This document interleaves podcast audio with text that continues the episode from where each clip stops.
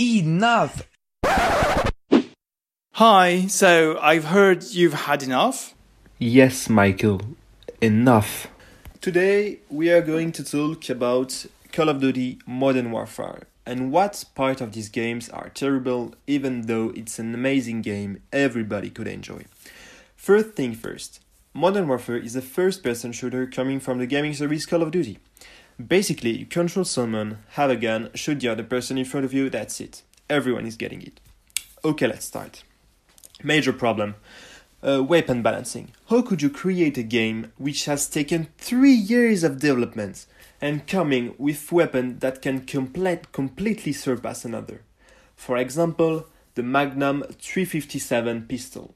A literally cowboy pistol which could take down an elephant 200 meters away with just a single bullet?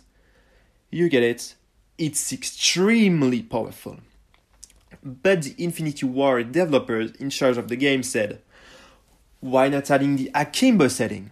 This setting is allowing you to have one of those guns in each hand. Indeed, you come with two pistols blasting everything in your way. So, by unlocking this attachment, you have a semi-auto pistol which has the damage of a goddamn single-action shotgun at decent range plus a good precision. But the cherry on the cake is you can combine the Akimbo attachment with other attachments.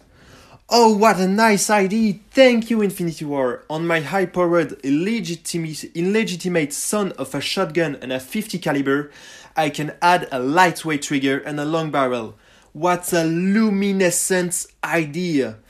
I now have a mix of a shotgun, which has sniper range and submachine gun fire rate. Everybody thanks the developer for running those multiplayer games, so please fix this problem the quickest you can.